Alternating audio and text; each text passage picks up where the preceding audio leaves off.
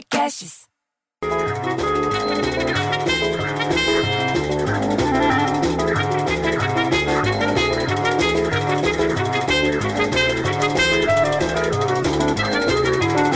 Porra, bicho, logo essa música logo de manhã pra me encher.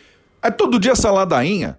Ah, vou te contar, vi as pessoas perguntando por que, que eu não fiz o, o podcast ontem. Porque eu tô com gripe, bicho, meu nariz entupido.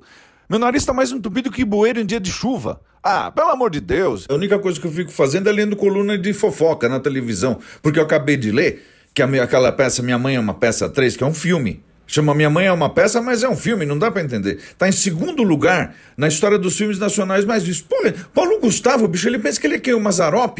Que você lembra que o Mazarop fazia muito sucesso? Aí fico vendo a boa notícia, entendeu? De que a Band vai renovar contrato com a Renata Fã. Por mais dois anos. Eu sou fã da Renata Fã. Eu gosto dela, acho ela linda.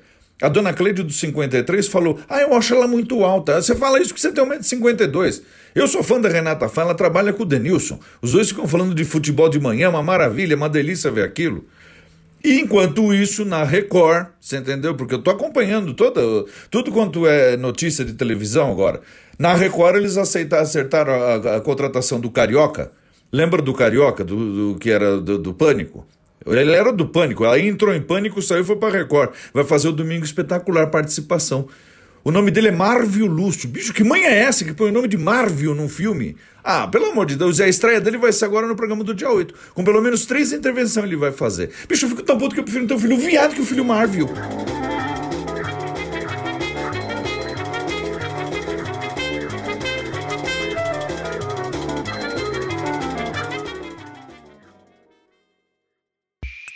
Esse podcast foi editado por Rafael Sales e Júlia Fávero.